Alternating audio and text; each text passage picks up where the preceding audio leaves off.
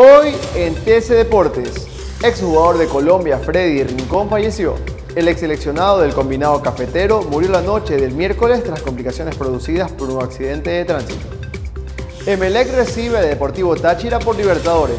El Bombillo disputará su segundo encuentro del torneo internacional ante el equipo venezolano desde las 21 horas en el Estadio Capue. Barcelona jugará su segundo partido de Sudamericana. El equipo torero buscará los tres puntos ante la Lanús en Argentina. El encuentro se jugará a las 19.30 hora de Ecuador.